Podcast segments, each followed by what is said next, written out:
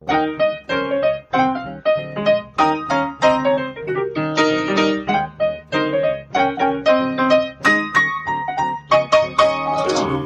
und herzlich willkommen zu Folge 36 vom Was denkst du denn Podcast. Mein Name ist Nora Hespers Ich bin Rita Molzberger. und wir haben wieder einen Gast, Ulrike Gehr.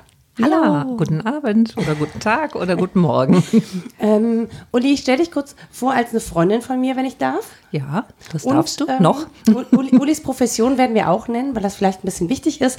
Uli ist Psychotherapeutin. Mhm. Ärztliche Psychotherapeutin, ist das richtig, ne? Genau. Ja, und das ist vielleicht ein bisschen wichtig, weil wir überlegt haben, es wird ja gerade äh, viel diskutiert über, wir, ähm, dass Kinder ihren Eltern nichts schulden. Nein, andersrum. Es wird diskutiert, äh, dass, wie war das nochmal von der, von der Philosophie? Also, was du mir Ja. äh, gesagt hast zum Thema, war, falsch rum. Ja. dass es äh, fraglich sei, ob Eltern ihren Kindern was hinterlassen müssen. Also, dass Genau. so die Forderungshaltung der Kinder sei, aber ich muss doch irgendetwas ererben. Und ähm, dass das diskutabel sei. Und du sagtest auch, das betrifft dich ja irgendwie persönlich schon auch, Genau. dieses Thema. Und dass Uli da interessante Sachen zuzusagen hat. Und Das hoffe ich, dass die interessant hören. sind. Aber ich habe natürlich ich auch ein bisschen Erfahrung damit. Ja, ne? eben. So mit Patienten, die Sachen erzählen in der Praxis. Klar. Und es wird halt gerade, glaube ich, der umgekehrte Fall immer diskutiert. Kinder schulden ihren Eltern nichts. Das ist schön, dass das diskutiert wird. Aber ich fand es halt so rum auch, ne, also Kinder schulden ihren Eltern nichts, okay, das kann man diskutieren, aber müssen schulden Eltern ihren Kindern was, also umgekehrt, ne? Wenn die, was, was können wir denn überhaupt fordern? Ähm, gibt es was zu fordern? Und bei mir geht es halt konkret darum, wenn die Eltern ableben und es gibt was zu erben, ne? Hat man ein, also per se ein Recht darauf, dass die Eltern einem hinterlassen? Müssen die sich nach ihrem Tod sozusagen weiter um die Kinder kümmern und oder zu Lebzeiten schon ständig daran denken, dass wenn sie mal sterben sollten, es den Kindern doch gut gehen muss. Und muss jetzt umgekehrt das Kind äh, aufräumen, wenn der Vater ein Messi war? Ist das die Pflicht, das alles nochmal anzugucken oder ähm, kann man das einfach wegschmeißen? Ja, oder die Schulden bezahlen. Also es geht oder, allgemein um die Generationenfrage. Ne? Was ja, um wollen den? Generationenvertrag, der ja auch nicht juristisch festgelegt ist, sondern eher auch so ein, ein bisschen so was Moralisches, ne, moralischer Vertrag ist. Genau, das war mir nämlich tatsächlich aufgefallen bei dieser Erbgeschichte.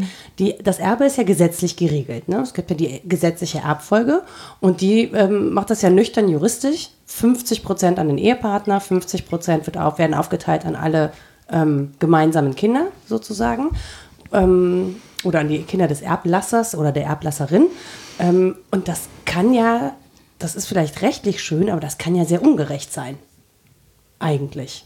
Ne? Also Das ist immer die Frage, aus wessen Sicht das ungerecht ist. Ne? Also Ungerechtigkeit, Genau, so ein Gefühl von Ungerechtigkeit ist ja was ganz Subjektives. Richtig. Das, Ja. Genau das ist halt der Punkt. Ne? Ja. Was würdest du sagen?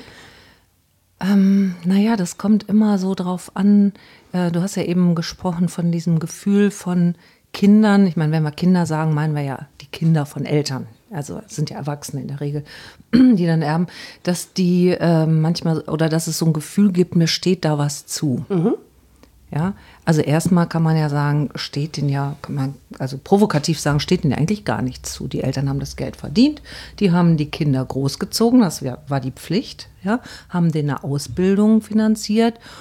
Und was die Eltern dann mit dem Geld machen, ist ja eigentlich deren Sache. Aber das ist ja im Prinzip schon relativ provokante These eigentlich. Oder? Mache ich jetzt einfach mal so. Ja, finde Ja. ich super.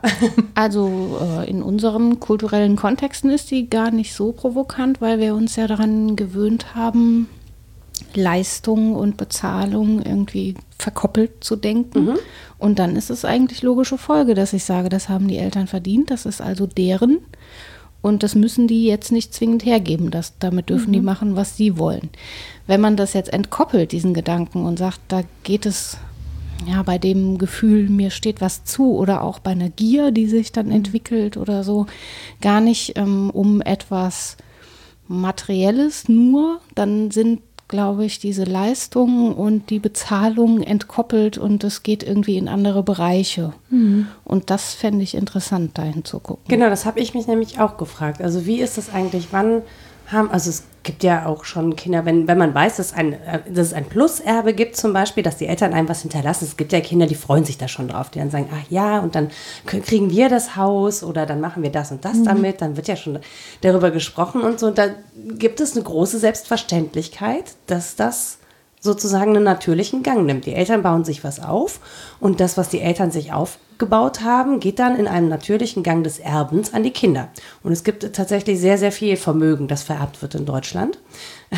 Ja, aber auch nicht in jeder Gesellschaftsschicht. Also ich denke, genau. ne, das ist ja auch nochmal, es gibt ja Menschen, die brauchen das Geld, um im Alter auch irgendwie nur einigermaßen über die Runden zu kommen. Und dann ist da einfach auch nichts mehr zu vererben. Ja, und ich glaube, das, mhm. ist, das wird jetzt relevanter, ehrlich gesagt, dass man, ähm, dass man sozusagen das als Altersvorsorge nimmt und eben nicht als Vorsorge für die Kinder, mhm. damit man denen genau. was vererben kann, sondern eigentlich das anhäuft oder, oder Immobilien anschafft als Altersvorsorge für sich selber. So. Genau, damit nämlich nicht das passiert, was eigentlich im Generationenvertrag ja auch vorgesehen ist, dass die Kinder sich dann später auch um die Eltern kümmern. Also das ist ja das Ziel von vielen Eltern, mit denen ich gesprochen habe, dass sie zumindestens äh, nicht den Kindern, wie man mal sagt, auf der Tasche liegen wollen. Und es gibt natürlich auch einen Wunsch von vielen Eltern, was zu hinterlassen. Also auch äh, ein Erbe um den Kindern einen Start zu ermöglichen oder irgendetwas. Ne? Also das gibt es auch schon als Wunsch, aber primär ist erstmal so das Gefühl von vielen, ich möchte nicht, dass meine Kinder mich später versorgen müssen. Was eigentlich verrückt ist, weil die wurden ja versorgt, als sie ganz klein mhm. waren. Ne? Genau. Hat man denen den Popo ja. abgewischt und Windeln angelegt mhm. und warum nicht später andersrum? Also zunächst mal ergibt es ja keinen Sinn, das aufzukündigen. Natürlich macht es einen Unterschied, ähm, in der Generationenfolge, mhm. glaube ich. Wenn man schon lange Zeit erwachsen war, tut man sich schwerer damit, wieder in so eine Kleinkindphase zu rutschen und sich ja. versorgen zu mhm. lassen. Das kann ich mir gut vorstellen, dass es schwer ist. Aber wenn es um die Frage geht, was, also jetzt Schleiermacher, was will die ältere Generation von der jüngeren, dann kann man auch fragen, was will die jüngere von der älteren, also was wollen die voneinander und was an diesem Erbschaftsgedanken ist überhaupt übertragbar. Also materielles ist natürlich mhm. übertragbar in einem bestimmten Sinne, aber ja, da denke ich jetzt an Bourdieu, da hatten wir auch schon mal drüber mhm. gesprochen. Es gibt ja Dinge, die sind nicht übertragbar. Also ich kann das Klavier vererben, aber nicht das Klavier spielen, wenn mein Kind sich das nicht angeeignet hat oder das ausgeschlagen hat, dass ich ihm Unterricht angeboten habe und es machte keinen Spaß, dann steht das Ding da und dann ist es irgendwie guter Platz für Fotos und Kerzen, aber dann wird damit ja nichts gemacht. Und, und, der Wunsch der Eltern war sicher ein anderer, ne? nicht, dass mhm. das als Möbelstück dasteht. Also da scheint es ja so Verwerfungen zu geben zwischen materiellem und immateriellem. Aber das mit dem Generationenvertrag finde ich tatsächlich sehr spannend, weil ähm, also diese Diskussion, Kinder schulden ihren Eltern nichts, ja, und müssen mhm. sich, heißt ja im Prinzip auch, ich schulde denen auch nicht, dass ich mich später um die kümmere. So. Ich glaube, in einer intakten Familie ist es nicht so schwierig, ehrlich gesagt. Aber ähm, ich weiß, würde man sagen, die viele Familien sind nicht intakt? Man weiß es gar nicht so das richtig. Das ne? finde ich schon sehr traurig, das sozusagen. Aber es äh, tut ne? mir leid. Ja, es, ich hoffe, dass das so nicht stimmt. Mhm. Aber es gibt sicherlich äh, auch in intakten Familien Konflikte. Ne? Das muss ja nicht heißen, dass die Familie deswegen nicht intakt ist. Ja. Ja, aber das, das Ding ist halt, also ich verstehe an der Stelle halt nicht, warum sollte es ähm, einen Schuldgedanken geben, dass ich mich um meine Eltern kümmere, sondern warum kann es kein Wunschgedanke sein? Mhm. Also warum ist das so, dass, dass Eltern vorsorgen und sozusagen die Altersvorsorge selber bilden wollen durch Anhäufung von Vermögen, weil sie den Kindern nicht zur Last fallen wollen und die Kinder sozusagen davon entbinden, dass es vielleicht so ein Geben und Nehmen mhm. ist, was diese Versorgungsgeschichte angeht. Zumal man ja auch nicht alle Eltern versorgen muss im Alter. Ne? Also das kommt ja, ja noch dazu. Und ich glaube, das, was die Rita eben gesagt hat, ist ein wichtiger Punkt, dass Eltern das eher auch vielleicht auch beschämend empfinden, was ist anders mhm. ausgedrückt, aber die ähm, haben für sich selber sorgen können und jetzt so der Gedanke, von den Kindern versorgt zu werden, kann für Eltern ja vielleicht wirklich beschämend sein. Und das andere, das hängt damit zusammen, ist, dass ich so das Gefühl habe, dass Eltern diese Erwartungen in den Kindern auch schüren. Du erbst mal was, mhm. du bekommst was. Und dass Kinder auch das klingt jetzt so komisch, wenn ich das sage, heutzutage, ähm, viel länger auch in so einem Versorgungsmodus bleiben. Ja, also mhm. weit über Studium hinaus noch manchmal, oh, kannst mir Geld zum Urlaub dazu tun. Und das ist ja auch ein Erziehungsthema, mhm. wenn Eltern den Kindern klar machen, du, wir haben dir die Ausbildung bezahlt bis dahin, ne? Und jetzt raus in die Welt und Guck, dass du Guck, klarkommst. klarkommst. Auf ja. jeden Fall, das ist eine klassische Frage der Erziehungstheorie. Deswegen habe ich eben auch schon auf Schleiermacher ja. referiert. Die Vorlesung ist von 1826. Der ist der Erste, der die Generation mhm. wirklich so ins Zentrum der Überlegungen stellt und sagt, darum geht es eigentlich, wenn wir Kultur als Entwicklung denken. Geht es darum, was will die ältere Generation der Jüngeren mitgeben und in welcher Weise wird da übernommen oder auch abgewiesen? Und gesagt, damit können wir nichts anfangen, wir müssen das mhm. neu machen. Und der andere Punkt, den finde ich nämlich auch total spannend, dass man irgendwie was hinterlassen will auch und das so mhm. schürt. Das scheint ja alles vom Gedanken der Fülle her zu argumentieren. Mhm. Also im Bestfall ist ganz viel da. Ich weiß gar nicht, ob das stimmt. da muss man sich auch immer kümmern, ne, um das, was so alles da ist. Und es stimmt auch nicht immer. Nee, es gibt ne? ja auch Eltern, die äh, sich das vom Munde absparen, ja. die sich da nichts mehr leisten. Die sagen, ich will das meinen Kindern hinterlassen. Mhm. Also auch die Frage, was ist denn da für ein Gedanke hinter? Ist da auch sowas wie ähm, sich die Zuneigung der Kinder erkaufen mhm. oder vielleicht auch was wieder gut machen, weil man das Gefühl hat, wir haben eigentlich, als die Kinder klein waren, zu viel gearbeitet oder was auch immer das Sind ist. Sind zu selten in Urlaub gefahren, das sollen meine Kinder mal besser haben. Ja, meine Kinder sollen es mal besser haben als ich. Mhm. Ist ja auch etwas, was man häufig hört. Ja, stimmt. Das ist so ein ähnlicher Fülle-Gedanke. Ne? Im besten Fall, mhm. weil ihr beide, glaube ich, intakt gesagt habt, dann habe ich mich gefragt, was ist eine intakte Das frage ich mich auch intakt, ständig. keine Ahnung. Und bei Erblasser muss ich übrigens immer Erblasser denken. ich habe das auch immer wieder gelesen, Erblasser. Im es, stimmt, es stimmt ja auch ja. irgendwie. Ne? Erblasser intakt, also, genau. Ja. nee, ist aber ja auch erblasst oder sie. Wann ja. ist das intakt, wenn da ganz viel ist, was ich verteilen kann? Oder wenn ich das nicht mehr nötig habe, diese Verteilungskämpfe zu führen? Das kann kann ja auch sein, dass alle das Gefühl haben, sie haben das Leben über genug bekommen, mhm. Liebe und Sachen und so. Mhm. Und die Kinder sind jetzt selbstständig und die Eltern können gehen und freuen sich so aufs Jenseits. Das gibt es ja schon auch. Mhm. ähm, ja. Ja, oder ja, haben das Gefühl, nur die haben jetzt Enkel und mhm. ach, irgendwie alles okay und dann gibt es, glaube ich, keinen Streit, oder? Ja, ich, ich glaube, in, mit intakt, glaube ich, meine ich, man hat irgendwie Dinge geregelt oder äh, ist äh, in Übereinkunft gekommen. Das Aha. muss jetzt nicht so richtig Ne? Also, dass es deswegen keine Konflikte gibt, das glaube ich ist mal außen vor. Aber wenn man so das große Ganze betrachtet, dann ähm, hat man nicht das Gefühl, dass eben noch Schulden da sind. Und das, ne? also mhm. in irgendeiner Form, ob jetzt materiell oder eben emotional. Und ich glaube, tatsächlich, dass am Ende des Tages die emotionalen Schulden, ne, das ist ja auch mal die Frage, sind das gefühlte, also ist das eine gefühlte Ungerechtigkeit, sind das gefühlte Lücken, die ich da habe, oder ist da wirklich real was nicht erfüllt worden? Ja, gibt es da wirklich Schulden? Ähm, dass das schwer wiegt dann am Ende. Also auch, dass die emotionalen Schulden schwerer wiegen als die materiellen. Ich glaube, manchmal ist es nicht so schlimm, wenn man jetzt kein Geld erbt, aber wenn man das Gefühl hat, ähm, was anderes ist nicht erfüllt worden, man hat nicht genug Liebe bekommen oder man hat Dinge nicht geklärt am Ende des Tages, das kann ich ja nicht mehr, das ist eine Schuld, die kann ich nicht mehr begleichen und die bleibt sozusagen, die Rechnung bleibt offen nach dem mhm. Tod der, der Eltern. Und ähm, ich glaube, das ist das eigentlich Schlimme. Also ich bin auch nicht so, ich gucke auch tatsächlich beim Erben eher nicht so aufs Geld, obwohl ich weiß, dass es bei vielen Menschen so ist und dass da Vermögen ist und dass da auch ähm, Güter sind im Zweifel.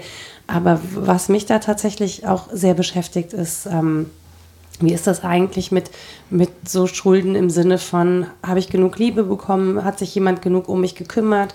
Wenn dem nicht so ist, konnte ich das zu Lebzeiten klären, also konnte man sich darüber verständigen, was ja manchmal auch viel wert ist und so solche Sachen. Und die werden nicht, die kann man nicht gesetzlich regeln. Auf gar keinen Fall, aber ähm, ich glaube, also das nochmal einen kleinen Bogen zu diesem intakte Familie. Ähm, ich habe ja eben schon gesagt, ich denke nicht, dass das dazu gehört, dass man keine Konflikte hat, sondern das Wichtigste ist, darüber zu sprechen. Also, dass man aussprechen darf, ich fühle mich ungerecht behandelt oder ich habe zu wenig bekommen. Oftmals ist das aber, was du sagst, ähm, äh, gar nicht so bewusst. Ja? Mhm. Da wird dann um äh, das Klavier gestritten, mhm. aber es geht um was ganz anderes, nämlich äh, um eben das Gefühl, oh, mir hat sie keinen Klavierunterricht bezahlt, aber du wurdest immer gefördert. Mhm. Aber das ist oft gar nicht so bewusst. Ne? Und da gibt es dann. Äh, und dann kocht das in diesen Situationen hoch. Ne? Ich habe auch die These gelesen, dass diese Phase der Gier, wenn man das mal so bezeichnen will, mhm. also ja, ich habe ein bisschen über Tugenden und Laster gelesen und Gier ist ja so ein Laster. Eine der sieben Todsünden, oder? Ja, mhm. genau. Ähm, dass die einfach genährt ist durch eine Phase der Bescheidenheit. Das ist ja erstmal normal. Das wurde, glaube ich, argumentiert mit Ernte. Man, das bringt nichts, wenn man die ersten Pflänzchen ausreißt und die aufisst. Ne? Man mhm. muss warten, bis das Ertrag bringt. Und dann ist es auch sinnvoll, gierig mhm. zu sein. Da muss man sich irgendwie fett machen für den Winter. Das ist ein schönes Bild. ja, mit dem ich auch. Ne? Und dann dachte ich, ja, okay, wenn aber diese Bescheidenheit erfüllt wird durch mhm. das Ausstehen von, da kommt etwas und das ist dann gut und das wird mich nähren, dann ist alles okay. Aber manchmal scheint das wirklich mhm. so zu sein, dass das so lange unbewusst bleibt, dass man das ständig als Mangel erlebt und nicht als etwas, was sich vielleicht noch erfüllen kann. Mhm. Und dann ist ja echt die Frage, wenn ich zu wenig Liebe gekriegt habe, bringt mir das was, wenn ich ein Bungalow erbe? Nee, nee. eben nicht, ja. überhaupt nicht. Eben. Aber wo du das gerade mit der, mit der Gier sagst und mit dem Fettfressen für den Winter, das bringt bei mir noch so einen ganz anderen Gedanken. So dann, nämlich den, den Punkt, an dem deine Eltern dich verlassen und dich sozusagen, wenn du dich nicht fettfressen konntest jetzt für den Winter, in eine Unsicherheit entlassen. Mhm. Also die mhm. sind ja auch nicht mehr da dann zum Beispiel als Ratgeber oder als Rückhalt mhm. oder so, sondern dann lassen sie dich in der Welt, ja, alleine zurück ohne dass du dich sozusagen für den Winter fett fressen konntest. Und dann bist du plötzlich in dieser Unsicherheit, die diese Welt ja nun mal ist, ähm, auf dich alleine gestellt.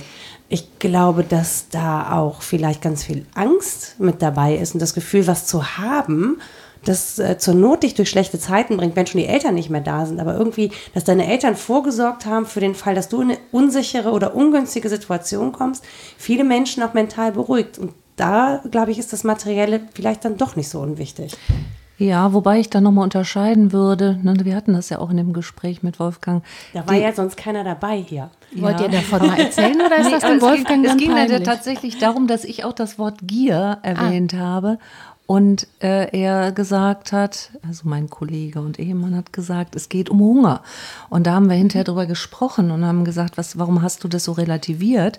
Und er sagte, der Gier war ihm zu aggressiv. Aber ich glaube, genau darum geht's oft dass der Hunger vielleicht auch erstmal so ein, so ein Basis ist, mhm. aber Hunger kann ja gestillt werden und mhm. Gier ist oft so unstillbar. Mhm. Und das, was du jetzt beschreibst, ist ja so ein, so ein Punkt, wo man ja sagen kann, ja, das ist vielleicht auch, wenn die Eltern sterben, da kommt Angst, da kommen ne, so Gefühle hoch und die können vielleicht auch durch so ein Gefühl, die Eltern haben vorgesorgt, so ein bisschen beruhigt werden. Dann bist du satt. Ja? Mhm. Das ist genau. der, die Abteilung Hunger.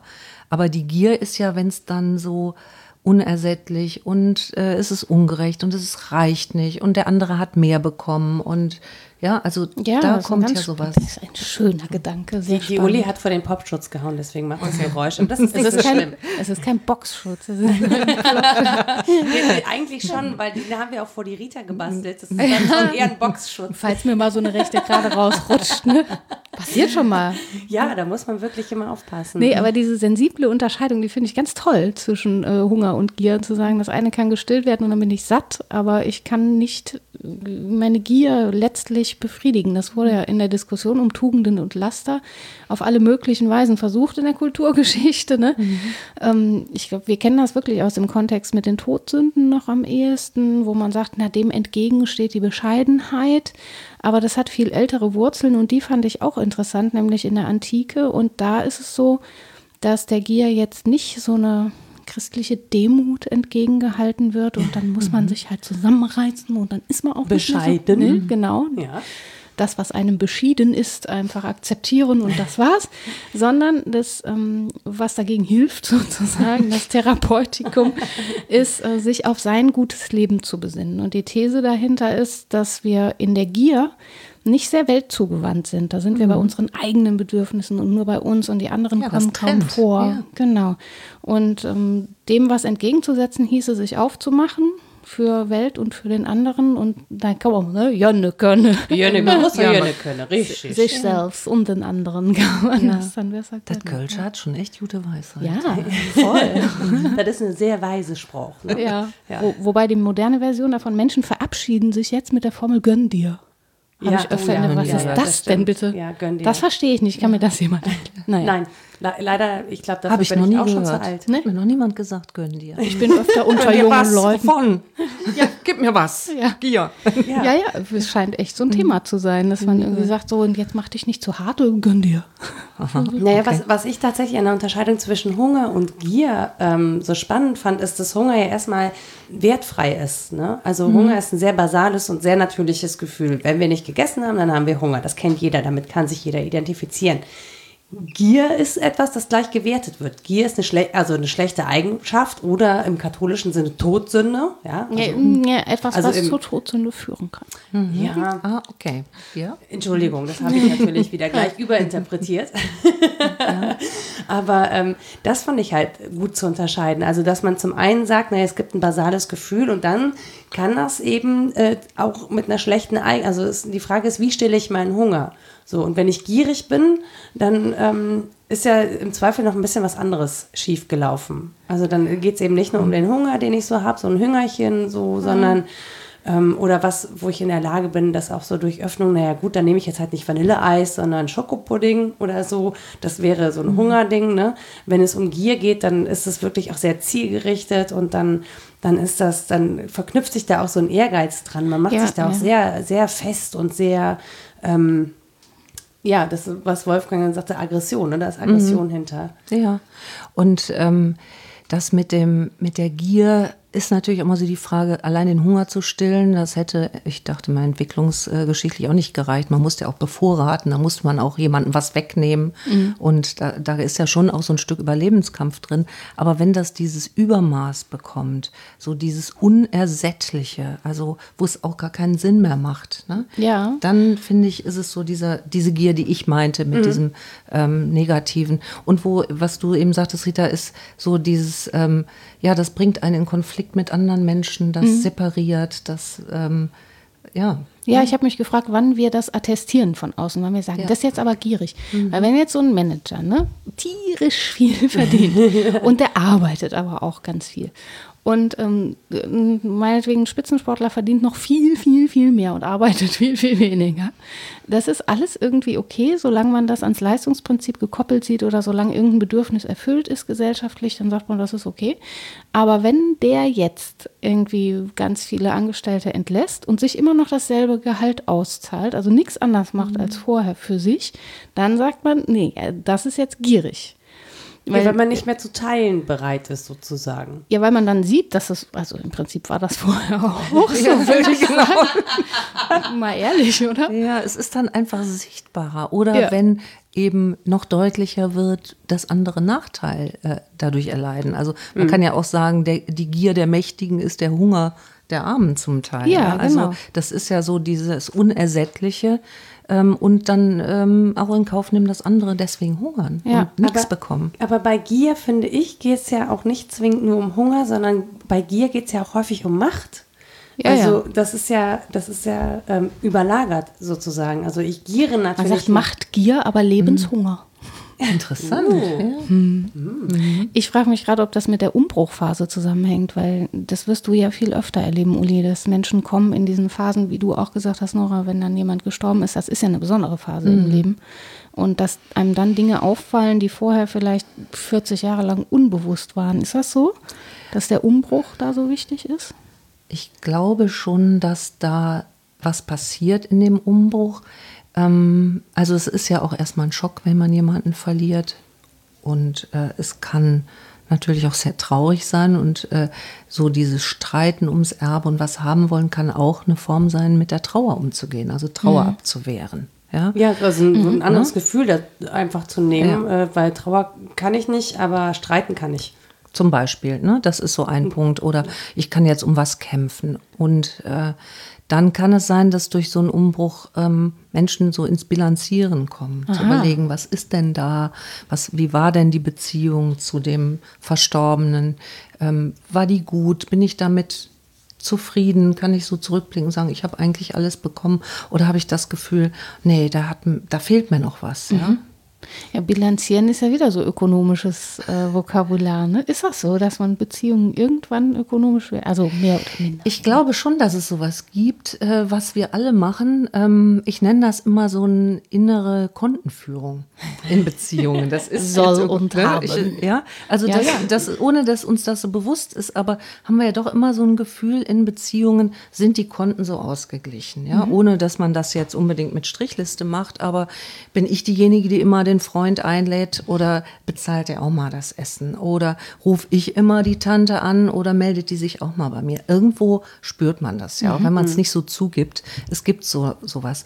Und das Bilanzieren äh, wenn jemand stirbt, damit meinte ich eher so, ja, dass man so drüber nachdenkt, wie war denn die Beziehung und ähm, ja, sich, sich an die schönen, aber auch an die traurigen Dinge erinnert. Und dann kommen eben auch so Gefühle hoch wie vielleicht da hat mir was gefehlt in der Beziehung. Ne?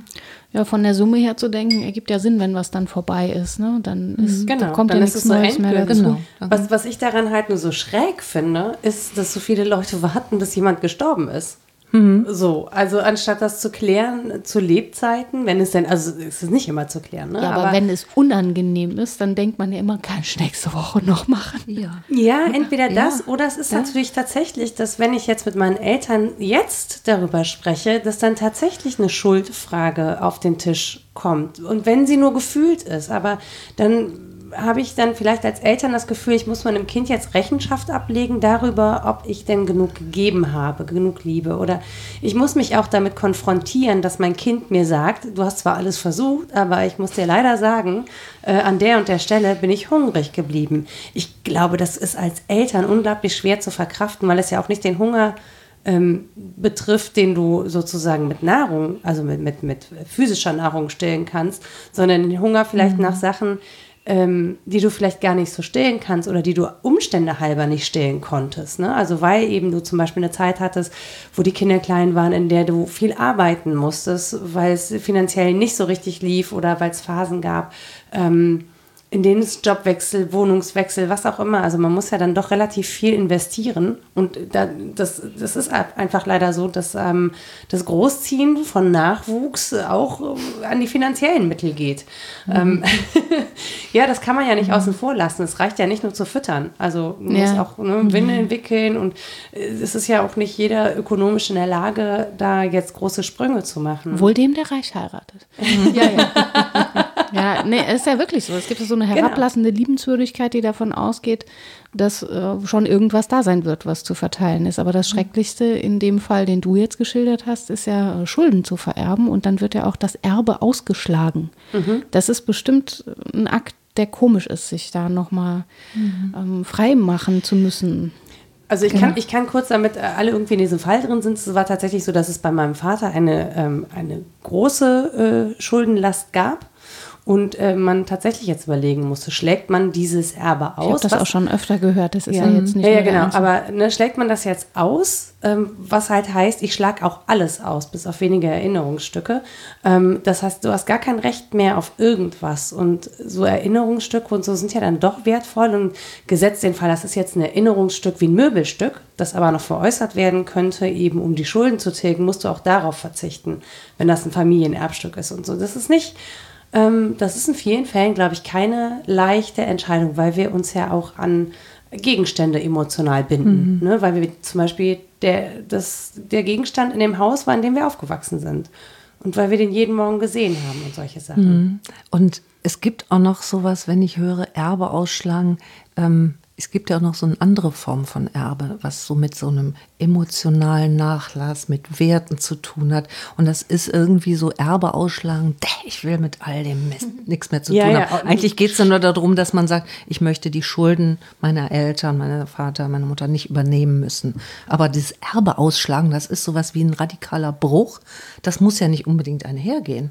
Vielleicht war das mal so. Und pädagogisch Also, ist das nicht. total sinnvoll. Also, dass eine jüngere Generation sagt, da geht mir weg mit euren nationalsozialistischen Scheißwerten. Ja, das ist- wir wollen das anders. Wir wollen Freiheitsgewinne und wir wollen auch nicht, dass diese Positionen prolongiert werden von den Menschen, die sie mal besetzt haben. Wir wollen wirklich dieses Erbe ausschlagen und was Neues machen. Das ist ja theoretisch und kulturell total wichtig, dass mal was Neues geht. Und die ältere Generation, jetzt im Modus des Normativen gesprochen, sollte ja wollen, dass die zu klugen Entscheidungen kommen, die neuen und auch ein Erbe ausschlagen, das sie als schlecht bewerten. Mhm. Aber emotional scheint das nicht so zu sein. Ne? Man mhm. will schon, dass sie das so ungefähr weitermachen, wie man selbst das gemacht hat. So, mhm. das war ja nicht alles schlecht und mhm. wir haben doch und wir haben unser Bestes gegeben und dann ist da wenig Verständnis dafür, dass man alles über den Haufen werfen ja, will. Es gibt ja so ein Erbe, das kannst du nicht ausschlagen. Das ist das genetische Erbe. Ne? Ja. Da mhm. kannst du äh, ja, da kannst du so viel ausschlagen wollen, wie du willst. Das ist mhm. leider da. Und es gibt auch Sachen, wo du sagst, das will ich nicht, aber das würde ich schon gerne als mein, das Erbe meiner Eltern, meines Vaters, meiner Mutter begreifen. Ein Talent oder ein, bestimmte Werte. Die guten ja. Sachen kommen alle von der Mutti. das wünscht sich dann die Mutti, dass das genau. Kind das sagt. Ja. ja. Das, das, was du eben gesagt hast, so diese Vorstellung, man setzt sich irgendwann mal mit den Kindern zusammen und spricht so darüber, ähm, wie ist das gelaufen? Das ist so ein heikles Thema. Ich glaube, ich glaube dass auch, das, das letztendlich nur dann stattfindet, wenn eigentlich alle Beteiligten schon davon ausgehen, das ist im Großen und Ganzen gut gelaufen. Ja.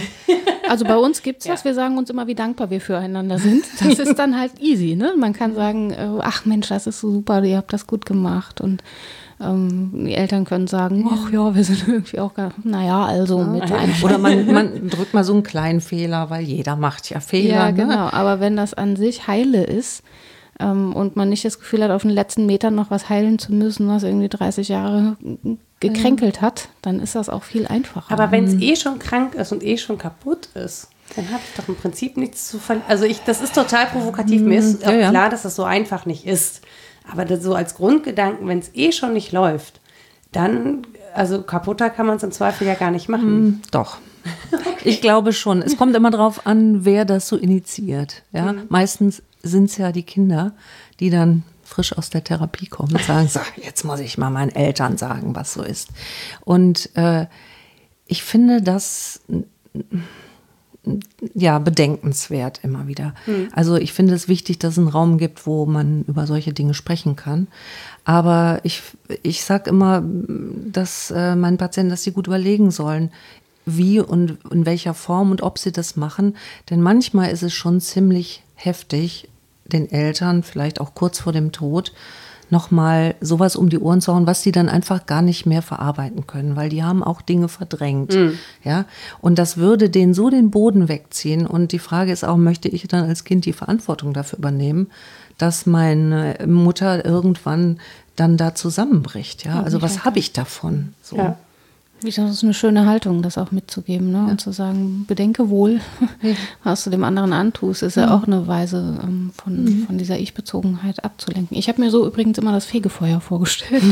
ich halte das, das ist ja jetzt nicht einfach heiß und man hockt in der zu, zu warmen Sauna, sondern also ja. durch so eine Phase zu gehen, wo, wo alles schrecklich ist und so und dann entweder geläutert oder mhm. total kaputt daraus mhm. hervorzugehen. Ich finde den Gedanken relativ naheliegend, wenn wenn man über Tod nachdenkt. Mhm. Ne? Ich finde ich find das auch tatsächlich so, dass, aber ich kenne eben auch dieses, äh, diesen Wunsch, das doch bitte zu klären und ähm, dann unbedacht tatsächlich das aufs Tapet zu bringen und dann festzustellen, das lässt sich überhaupt nicht klären. Und ich glaube, man muss sich damit auseinandersetzen, so, und das muss man im Zweifel gar nicht mit den Eltern machen, aber man muss sich damit auseinandersetzen, was habe ich zu klären und kann ich das klären? Kann ich das mhm. gemeinsam klären? Und an, wenn ich das nicht kann, muss ich das für mich klären.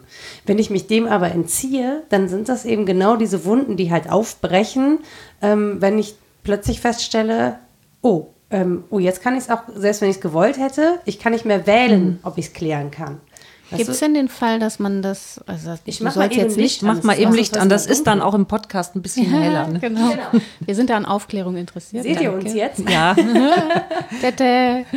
Ähm, was wollte ich denn jetzt fragen? Ach so, ja, ob das, ähm, du sollst jetzt nicht, von, ich weiß, da darf man ja auch nicht aus dem Nähkästchen plaudern, mhm. aber gibt es den Fall, dass das befriedigend ist, erstmal nur auszusprechen, ich fühlte mich übervorteilt, es ging mir nicht gut und so weiter und dann, dann kann man es ruhen lassen, weil das wäre ja ein Argument für mhm. deine Vorgehensweise, Nora. Genau, ne? ja, dann hast du sagt, Das kommt zwar nicht zur Klärung, aber ich muss das einmal gesagt haben und dann verzeihen.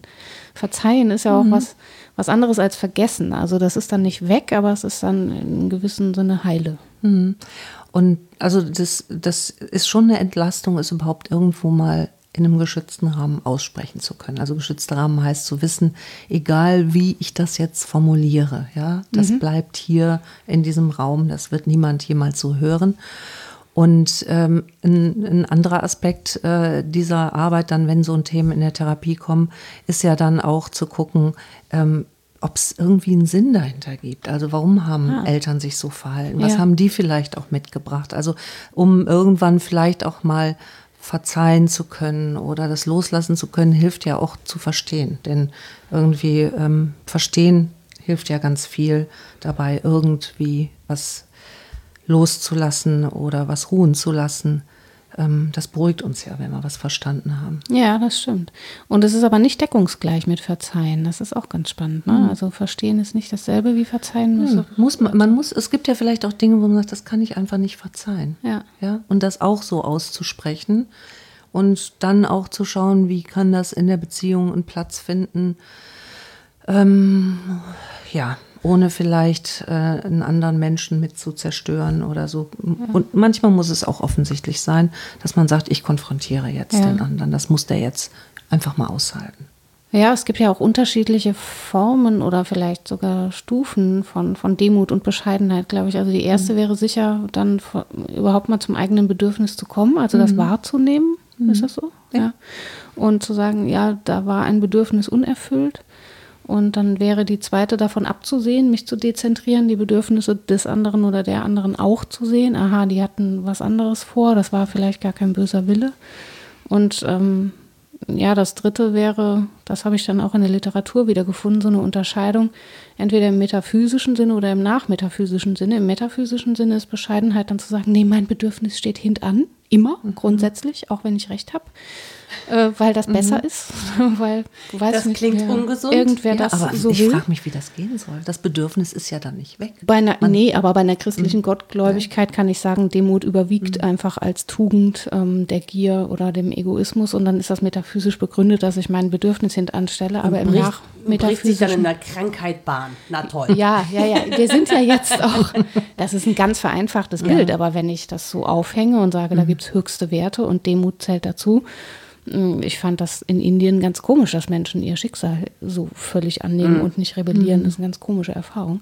Und nachmetaphysisch gibt es das ja auch, oder meinetwegen nicht metaphysisch, dass man oder auch christlich in einem anderen Sinne, mir egal.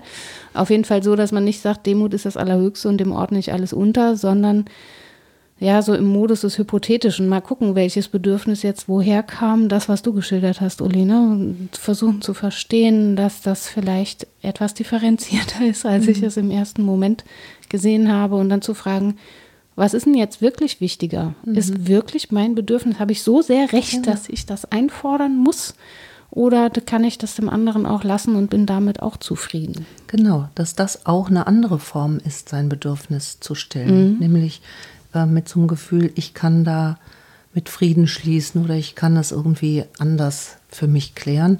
Dann ist es auch okay. Dann ist das Bedürfnis auch gestillt. Aber ich glaube tatsächlich, dass, dass es wichtig ist, es zuallererst hervorzuholen, weil wenn es un unterbewusst und unbewusst bleibt, dann passiert halt wirklich das, dass es sich in irgendeiner anderen Form Bahn bricht, weil ich kann es ja nicht, ich kann schlecht wegignorieren, wenn es denn da ist. So. Und ähm, auch zu sagen, dass man dann damit zum Beispiel, was ja, viel, was ja viele Menschen glauben und hoffen, dass sie dann damit glücklich werden, äh, ist zum Beispiel auch wieder, wir hatten es ja auch schon von Glück, das ist natürlich auch ein Anspruch, ähm, der sehr hochgegriffen ist. Ne? Ich glaube, es ist auch ein Unterschied, ob man mit etwas seinen Frieden machen kann und sagen kann, okay, ne, es macht mich jetzt zumindest nicht mehr unglücklich oder ob man jetzt äh, strahlend wie ein Honigkuchenpferd durch die Welt läuft und sagt, ich habe äh, das alles total super verarbeitet, bei mir läuft's Bombe.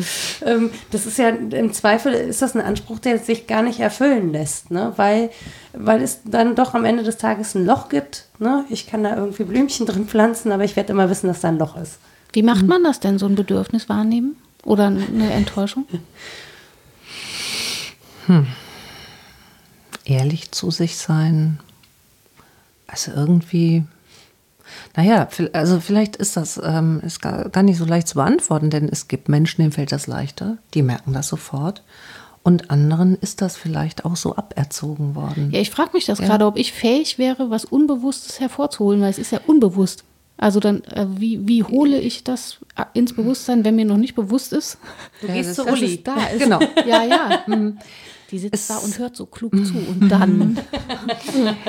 Ja, das ist natürlich richtig. Es wäre ja nicht unbewusst, wenn wir darüber wüssten. Aber ähm, das Unbewusste sucht sich ja manchmal seinen Weg in Symptomen oder in anderen Ah, Dingen. ja, und dann kann die jemand anders wahrnehmen. Zum Beispiel, da kann man dann so äh, ein bisschen auf die Spur gehen. Also ich sag mal so, das ist natürlich alles äh, auch in meiner Arbeit dann ein Stück weit Hypothese. Ja, ich Ja. kann ja nicht sagen, das ist dein Unbewusstes. So Das sieht das ich auch jetzt komisch, aus. wenn du ne? die- Das wäre ja erschreckend, wenn wir- ich das wir wüsste. kleben mal ein Pflaster Ja, drauf. Aber Das ich, ist, Sie sind bipolar gestört, hier haben Sie Medikamente. Also ich taste mich da auch so ein bisschen ran mit, mit Fragen und, ähm, und wenn ich dann so erstmal sehe, wie reagieren Menschen da drauf, ja, äh, und die mir das auch zurückmelden, boah, das hat mich jetzt aber gerade getroffen, da kriege ich ein Gefühl im Bauch oder wird es mir ganz eng oder warm oder so, dann ist das so eine Spur, da könnte was sein. Es kann aber auch eine Sackgasse sein. Dass du so, kommt bei mir so gar nichts. Kann natürlich auch wieder sein, das ist dann tief vergraben oder so. Aber ähm, also es gibt oft schon Signale des Körpers, die so ein bisschen einen Hinweis geben. Ich frage mich auch, kommt jemand in die Therapie und sagt, Entschuldigung, ich habe festgestellt beim Erbe meiner Eltern, ich bin so gierig, können Sie das mal wegtherapieren? Ich glaube, ja, was weiß ich, reflektierte, kluge Menschen, da- das passiert bestimmt, oder dass man an sich selbst feststellt, "Ugh, das ist jetzt aber unangenehm, was ich Ja, da so für Gefühle Auch habe. das kommt, klar. Ja, also oder? es gibt tatsächlich Menschen, die ähm, sagen, ich habe da so ein Problem mit. Vielleicht, ja, Gier ist dann was, was ich dann ganz vorsichtig vielleicht irgendwann mal so benennen würde, wenn wir Fragezeichen, aber die schon sagen, ich habe immer das Gefühl, ich kriege nicht genug. Ja. So, äh, Ja. mir, mir reicht's nie, mein Job ist nie gut genug, ich, mein Mann ist nicht gut genug. Also, und dann gucke ich natürlich, also das Gier ist dann nochmal ein ganz weites Thema, ist auch vielleicht gar nicht das Thema, eher so danach, ähm, ne, wie ist das äh, mit dem Thema im ganzen Leben so gewesen, das Gefühl, gut genug zu sein, eine Anerkennung zu bekommen. Ja? Und das, ne, um nochmal die große Kurve zum Erbe wieder zu bringen, das kommt natürlich dann häufig in so Situationen, wenn Eltern sterben, kommen diese Themen dann auch nochmal besonders nach oben. Ja, der Generationenvertrag fällt einem ja auch nicht dauernd auf. Es ist ja nicht so, dass man durch den Alltag läuft als jetzt Mitte 30-jähriger Mensch und denkt, oh, habe ich eine Verpflichtung nach oben oder nach unten? Um wen muss ich mich denn jetzt gerade mal kümmern? Rechts und links. Man macht ja, was an Lebensaufgaben so kommt und denkt jetzt nicht weiter darüber nach, inwiefern das generationell vermittelt ist, es sei denn, es sind so problematische Situationen, oder? Oder es gibt tatsächlich doch ähm, ähm, Menschen, die mit so einem mit so einer Erziehung verwöhnt zu sein, ne? also wirklich immer Ja. viel bekommen zu haben, die gar nicht darüber nachdenken, was muss ich denn mal geben, sondern Ja. was kann ich als nächstes denn noch absahnen. Aber Das tatsächlich, äh, das zum einen und zum anderen ähm, äh, ist auch da so ein komisches Selbstverständnis von, dass man sich da gar keine Gedanken drüber machen muss im Zweifel. Also zum Beispiel dieses, Ach so? ja, also ich zum Beispiel, ich, ich, vielleicht, ich, ich habe ja so ein Kümmergehen, ne? Also ich kümmere mich ja dann auch wirklich gerne und verpflichte mich dann auch selber für Sachen. Ähm, aber ich halte das für relativ selbstverständlich, zum Beispiel mich um die Familie zu kümmern, in welcher Art auch immer so. Ne? Wer da Sorgen und Probleme hat, wenn ich, was, wenn ich das leisten kann, dann, dann finde ich es völlig in Ordnung, mich darum zu kümmern. So, in der Form, wie ich das mache, ist es vielleicht auch ein bisschen extrem. Trotzdem muss ich das sehr häufig erklären. Also ich muss zum Beispiel sehr häufig erklären, warum ich als Tante zur Verfügung stehe. Und warum ich nicht vor allen Dingen ähm, ähm, da mein eigenes Leben zuallererst Du kannst es ja mit. Egoismen erklären, dann ist wieder gut. Du Genau. kannst ja sagen, ach, das ist Ja, ich bin so genau. egoistisch. Ja, ich Ja, habe äh, ich kann das mich nur- Schwester Theresa-Syndrom. Ja, genau. Ich mache Ja. das, damit ich mich besser fühle. Das ist pathologisch. Und ich sammle Punkte auf meinem Karma-Konto. Ist Ja. auch sehr gut. Ja, aber ich, find, ich finde das schon komisch, dass das so grundsätzlich in Abrede gestellt wird, dass man sich umeinander Es kümmert. gibt keinen Altruismus. Das ist alles erweiterter Egoismus. Darum geht es tatsächlich. Ja, ja, genau. Das, das würde ich auch tatsächlich okay finden. Nee, ich nicht. Voll nicht. Nein, ich finde, ich finde das auch, ich weiß, es steckt natürlich immer so ein bisschen was dahinter. Man kann natürlich da so gehen und sagen, ja. naja, also wenn man sich um andere kümmert, dann kommt man in Beziehungen, da passiert ganz viel, kriegt man Liebe. Das ist natürlich dann wieder egoistisch, weil man will ja, ja nur geliebt ja, werden. Deswegen meine ich so, das ist, ist natürlich nicht, äh, ist es, das ist nicht der Selbstzweck, sich zu kümmern. Aber ich finde, dass, äh, dass man gefragt wird, warum man das so auslegt mhm. und dass andere Leute sich nicht irgendwie oder sagen, nee, da würde ich, äh, keine Ahnung, meine Geschwister nicht für einspannen. Gegenfrage, warum bist du so ein egomanes Arschloch? Fragst du das dann schon mal? Aber ich möchte doch andere Leute gar nicht werden, weil sie es nicht machen. Ich finde es ja nur provozieren. Ich weiß. Aber ich finde es halt so, ich finde es halt so komisch, dass das irgendwie so, so, so hinten ansteht, dass dieses äh, familiäre Bindungen und umeinander kümmern, dass viele Leute das als Beschränkung ihres eigenen Lebens wahrnehmen. Das finde ich hm. Ist es das, was du mit dem Absahnen meintest auch, dass viele so nur noch fragen, was kann ich noch alles haben und dass ja, die das also das, aufregt, wenn andere anders sind? Ja, ich glaube, das hat was mit Haltung zu tun und das würde ich auch nicht Menschen über einen Kamm scheren, sondern es gibt die, die eben auch, und da haben die Eltern sicherlich auch viel zu beigetragen, das Gefühl haben, ich habe immer noch was zu bekommen und mitgeben, das ist bei mir nicht so. Ne?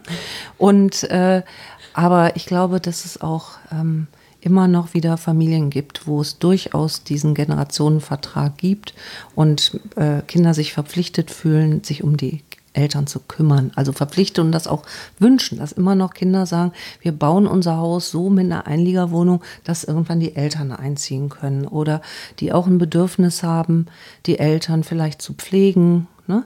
Ähm, das hat was mit, äh, ja, auch viel mit der Erziehung zu tun und natürlich auch mit einer guten Beziehung.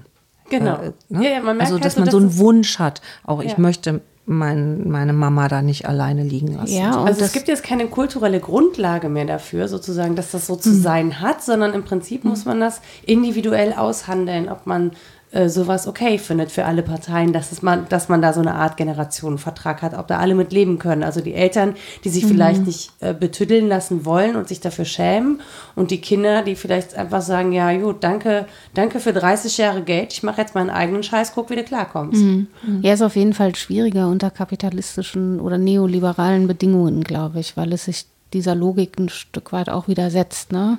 Mhm. Andererseits ja nicht, wenn wir sagen, wir denken in Phasen und scheren nicht über einen Kamm und sagen, entweder das ist ein gieriger oder das ist ein altruistischer Mensch oder so, sondern es kann. Sehr weites Feld. Ja, ja, mhm. aber es, man kann ja so Tendenzen feststellen, die sich aber auch im Lebensverlauf und in der Beziehung ändern, weil anderes nötig wird. Vielleicht ist es jetzt gerade nötig, dass ich mich sehr intensiv kümmere. Ich habe aber auch jetzt gerade die Kraft dafür. Mhm dann ergibt sich das sehr schön und dann kann man mir sagen, ja, das ist eine Form von Egoismus, das geht mir aber sonst wo vorbei. Mhm. Ist, ja. ja, ist doch gut für beide, ist doch schön, ne? Ja, und das ist auch eine Form von äh, Bedürfnis, ja. äh, zu sagen, ich möchte da gern was zurückgeben. Genau. Ja? Also wirklich auch so Oder ein Wunsch, jetzt ist ne? eine Phase, wo ich ein Ehrenamt erfüllen kann, weil ich Kapazität ja. dafür habe, aber es darf auch eine andere Lebensphase geben, in der ich sehr auf mich mhm. gucke und sage, ich bin irgendwie jahrelang gar nicht vorgekommen und jetzt werde ich mal so ein bisschen egoistischer oder so. Mhm. Dann ist es vielleicht ein bisschen abgepuffert, dass man ähm, entweder gierig oder demütig ist. Mhm. Sondern dann könnte man sagen, es ist in der Generationenabfolge auch sinnvoll, so ähnlich wie mit dem, ich muss halt warten, bis was wächst, bevor ich ernten und satt essen ja. kann.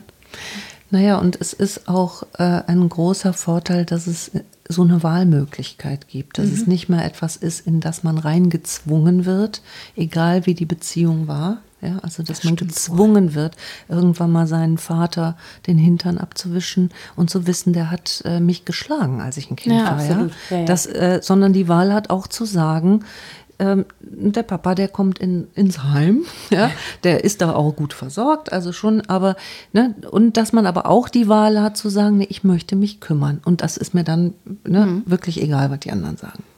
Das stimmt, das ist das Gute am Neoliberalismus, ja. das ein bisschen frei ja, Genau, das meine ich halt. Ne? Aber das, ja. das Ding ist, dass man darüber vielleicht nicht versäumen sollte, sich Gedanken dazu zu machen. Ne? Also, dass es nicht so komplett aus dem Blickfeld gerät. Weil es ist ja eins zu sagen, naja gut, das ist Neoliberalismus oder kapitalistisch, es mhm. ist logisch, das so zu denken. Ähm, damit komme ich klar. Womit ich nicht klarkomme, ist so zu tun, als wäre das eine Selbstverständlichkeit und sich dann im Weiteren... Ähm, keine Gedanken um die Währung Beziehung zu machen, wenn wir es kapitalistisch ausdrücken. Ne? Also sich nicht mit den Beziehungen zu beschäftigen, die einen im Zweifel ja auch erst befähigt haben, in so einem System gut zu überleben. Zum Beispiel, ja. weil man genug, weil man genug mitbekommen hat, genug Unterstützung hatte und und und.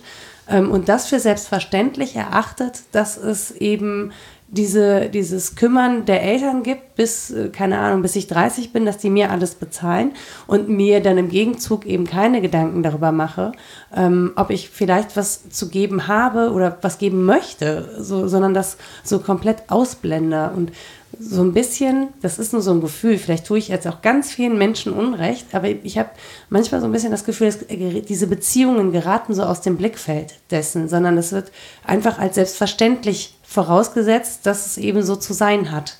Und das, das sehe ich anders. Ja, ich denke, dass das schon zusammenhängt auch mit der marktförmigen Gesellschaft. Also ich kann natürlich sagen, Beziehungsgeschehen ist das radikal andere. Das ist das, was sich dem entzieht. Und deswegen muss ich da mit anderen Maßstäben und anderen Argumenten herangehen. Ähm, aber da, wo wir ich hänge mich jetzt nochmal an dem Vokabular auf, auch lernen zu bilanzieren in der Summe am Ende des Tages, das auch manchmal, ne? ähm, Beziehungsarbeit zu investieren und in Soll und Haben zu denken. Es ist schon so, dass es nicht nur Marktwirtschaft, sondern Marktgesellschaft ist, in der wir denken und handeln und dann ist das nach meinem Verständnis schwierig auch zu sagen, und das Soziale, das ist jetzt aber das andere. Also ob ich mich jetzt um den kranken Vater kümmere oder nicht, das hat dann aber keine marktförmigen Gesetze, weil mein ganzes Denken und Handeln natürlich eingelagert ist. Und das ist dann schwierig, da, da bricht es sich doch, mhm. das passt ja irgendwie nicht zusammen. Und es hat aber tatsächlich dann doch wieder marktförmige Gesetze, weil du natürlich ja, dadurch eben. dann eben auch in finanzielle ähm, du musst halt finanziell leisten, es ist aufgezeichnet, ja, was ja, du eben. zu leisten hast, finanziell für deine Eltern, unter welchen Bestimmungen und Bedingungen. Also, und dann geht es halt auch da wieder nicht um Beziehung und ob du das machen willst, sondern manchmal sogar darum, ob du es dir leisten kannst, es anders mhm. zu machen und es anders zu wählen. Also, da kommen ja auch wieder marktwirtschaftliche Zwänge dazu. Und das finde ich manchmal extrem abstrus an der mhm. Stelle, wie das so aufgeteilt ist. Ähm, und äh, ja, ich ich habe immer so den, ich, das ist eine totale Utopie, ich habe aber immer so den Wunsch, dass man sich darüber zumindest mal verständigt hat. Also meinst du im Vorfeld? Äh, genau, bevor, ja, immer nicht, mhm. immer nicht wartet, bis, diese, bis der Tod irgendwie diese mm. Fragen aufwirft und das klärt. Weißt du, ich, das ist natürlich unangenehm, sich darüber damit zu beschäftigen. Mhm. Ähm, aber ich glaube, es wäre vielleicht manchmal, also häufig unangenehmer, wenn es dann danach auftaucht und ich kann es nicht mehr klären.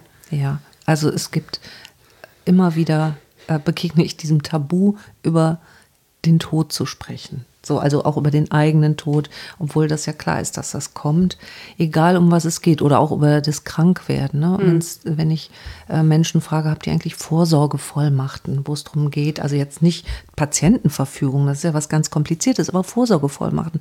Was passiert, wenn ihr mal irgendwie vom Bus überrollt werdet und im Koma liegt? Ne? So mhm. für ein paar Wochen. Also es ist so was harmloses noch, vergleichsweise. Ähm, Wer entscheidet dann über euer Wohl und Wehe? Ja, die Kinder. Nee, das ist eben nicht so. Ja. Ihr kriegt einen gesetzlichen Betreuer. Das ist der Herr Müller vom weiß ich nicht was. Und äh, redet doch mal vorher drüber. Wen hm. würdet ihr denn gerne wollen, der, äh, dass da jemand sich um eure Sachen kümmert? Und äh, es, ich erlebe dann immer wieder so ein Erschrecken, oh ja, das müsste man mal besprechen. Und dann, wenn ich ein halbes Jahr später frage, und? Ne? Nö, haben wir noch nicht geschafft. ja? Und, ist ja äh, noch was hin. Ja? Stimmt ja und, auch nicht geschafft irgendwie. Ja, ja, ja.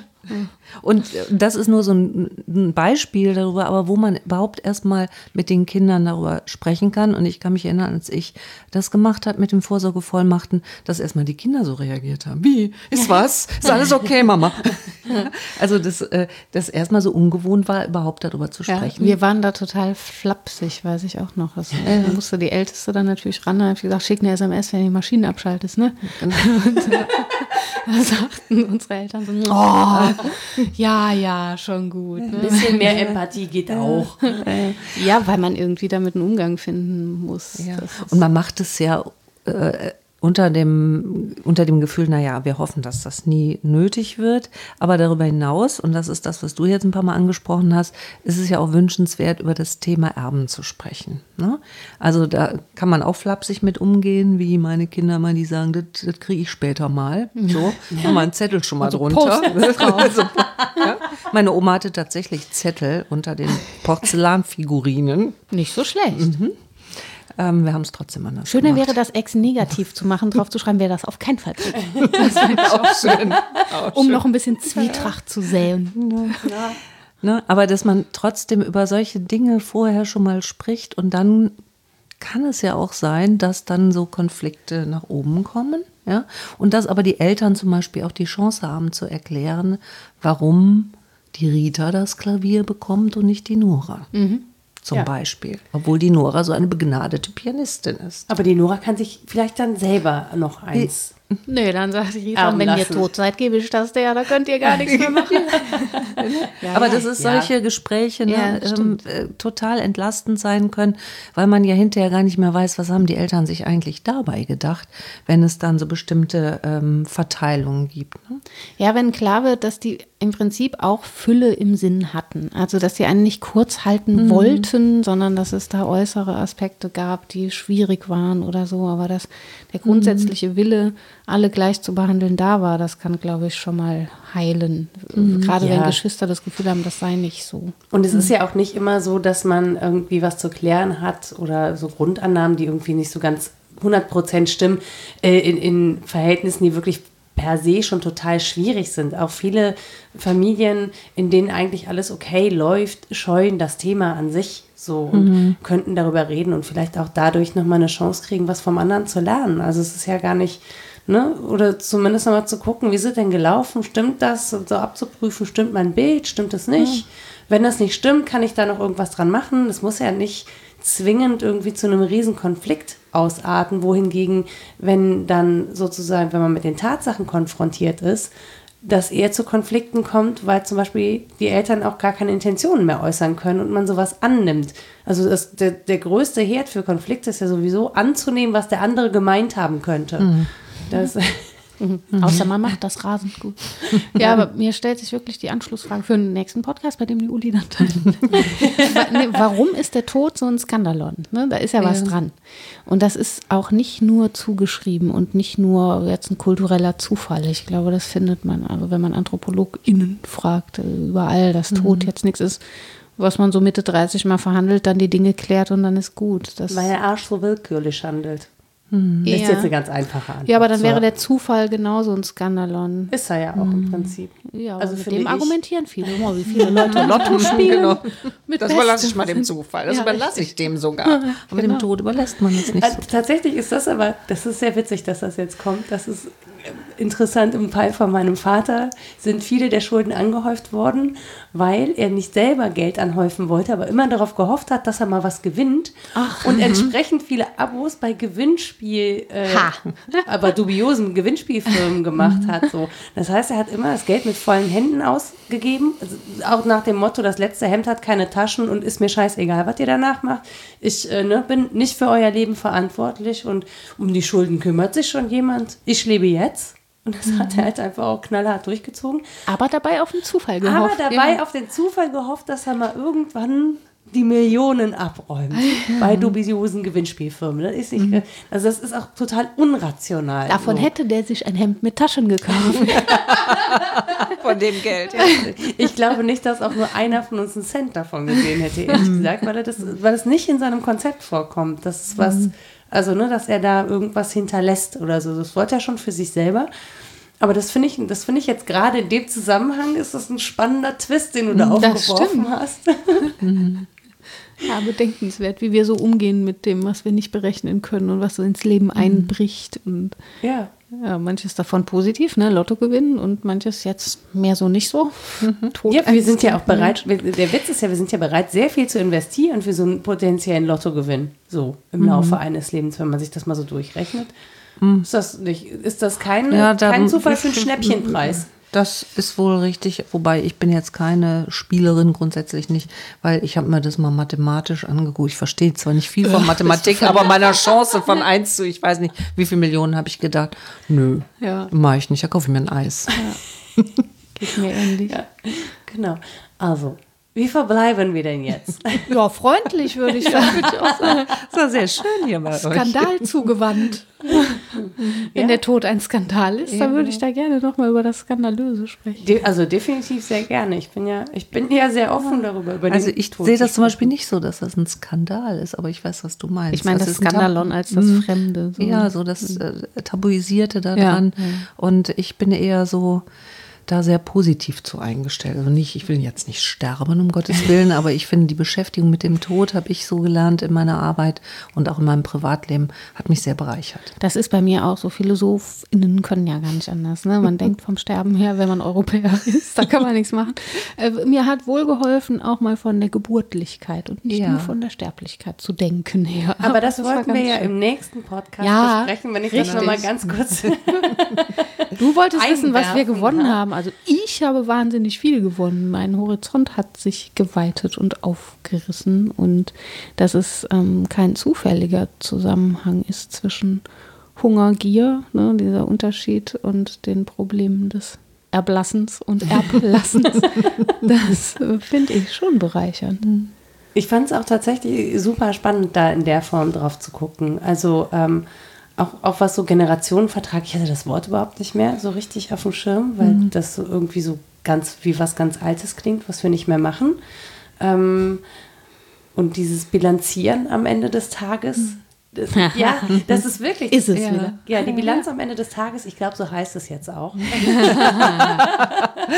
Am Ende aller Tage, bitte, wenn schon. Genau, aber das, das finde ich, das finde ich schon auch spannend. So und äh, trotz allem bei mir so der Appell, äh, man möge das irgendwie offener zu Lebzeiten besprechen, als zu warten, bis es eben ähm, ja ins Finale geht. Ja, und jetzt ähm, sage ich nochmal mit dem Besprechen, das ist ein, ein Wunsch, der oft schwierig ist, aber da gibt es ja sehr nette und kompetente Kollegen von mir, die vielleicht auch in solchem Fall äh, mal auch mit einer Familie sprechen, also das äh, auch als Mediatoren, das kann oft sehr, sehr entlastend sein, also Ja. ne, wenn es da Konflikte gibt. Das ist in der Summe für uns gut, dass das Sprechen entlastend sein kann. Was machen wir hier? Das ist ein schöner. Danke für diese schöne Gästin. Ja, sehr gerne. Ich freue mich, sehr Nora akquiriert. Ja, ich freue mich tatsächlich, dass das geklappt hat, so spontan. Und die ist nämlich schwer zu kriegen, muss man sagen.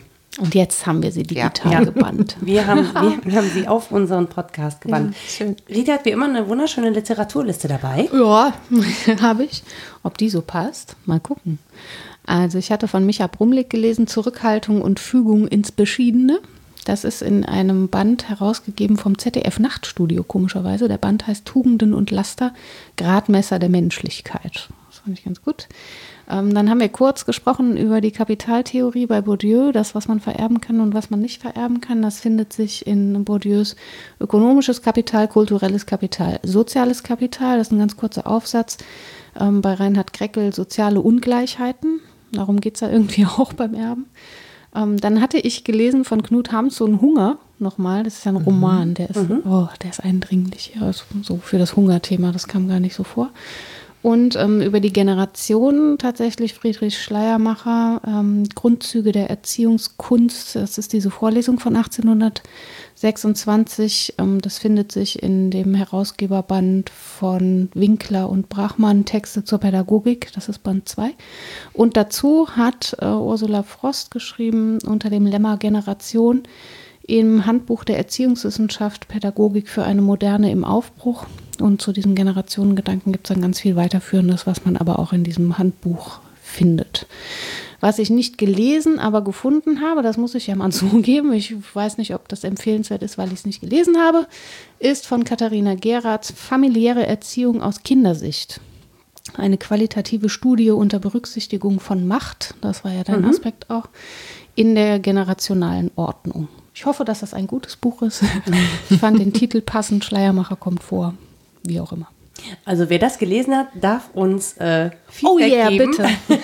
Nein, ihr dürft uns natürlich auch Feedback geben auf diese Sendung, wenn ihr das nicht alles gelesen habt, wenn ihr uns da irgendwas noch zu mitteilen möchtet, worüber wir uns sehr freuen. Ihr erreicht uns unter wasdenkstudenn.de oder bei Twitter unter wddd-podcast.